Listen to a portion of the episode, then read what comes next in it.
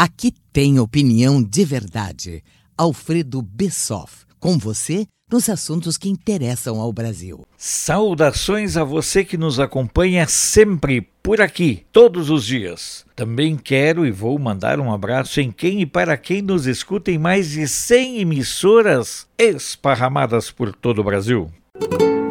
É sempre fascinante o desafio de você, a cada novo dia, buscar um assunto que seja capaz de romper esse emaranhado de coisas tediosas, cansativas e repetidas que vamos absorvendo do dia a dia. Porque existem momentos nos quais a gente fica mesmo é com vontade de mandar tudo para o raio que os parta, mas precisamos recuperar o ânimo, a vontade e a serenidade. Gostaria, por exemplo, de compartilhar com você a alegria de saber que o ex-presidente Lula teve confirmada pelo TRF4 a sentença pelo rumoroso caso do sítio de Atibaia. São 17 anos de cadeia somados aos outros nove do duplex do Guarujá, e levando em conta que há outros casos na fila, pode-se concluir sem nenhum sobressalto que a passagem dele e da sua turma pelo poder foi realmente devastadora, inesquecível, como diriam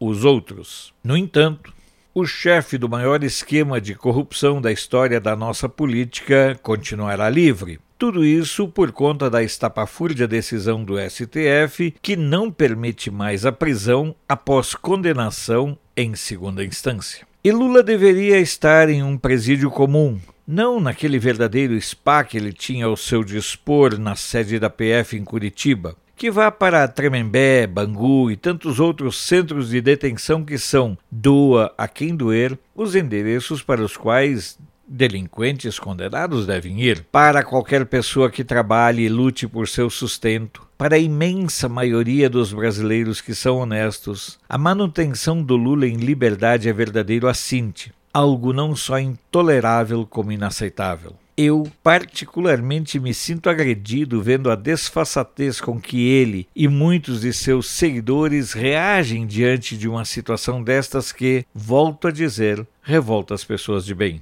Mas, para mim, o caso é ainda mais grave, na medida em que ele não apenas continua solto, mas usufruindo as benesses e as mordomias dos ex-presidentes. Os absurdos das legislações em nosso país são tantas que, mesmo nos tempos em que esteve preso, o ex-presidente teve seguranças pagos pelos contribuintes otários. E nem falo das despesas que ele gerou em seus 17 meses no verdadeiro spa por conta da estrutura da PF que ficou a serviço dele. Já dizia o seu Romeu, meu saudoso pai, que a gente precisa se alegrar porque o que está ruim com certeza irá piorar. E quando nos damos conta de que a lei garante que os ex-presidentes podem trocar de carro a todo ano e que estes novos carros são pagos com recursos dos cofres públicos, ou seja, de nós, os otários contribuintes, fica a perplexidade e a revolta.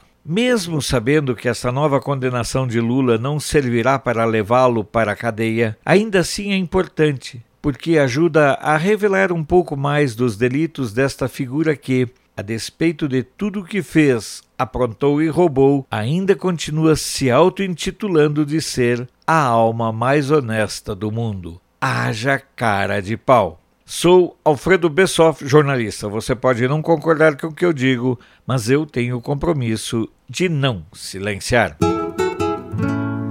Esse foi Alfredo Bessoff, direto de Brasília. Apoio Feira dos Importados, o maior centro de compras da capital federal, onde você encontra de tudo em um só lugar. Até a próxima!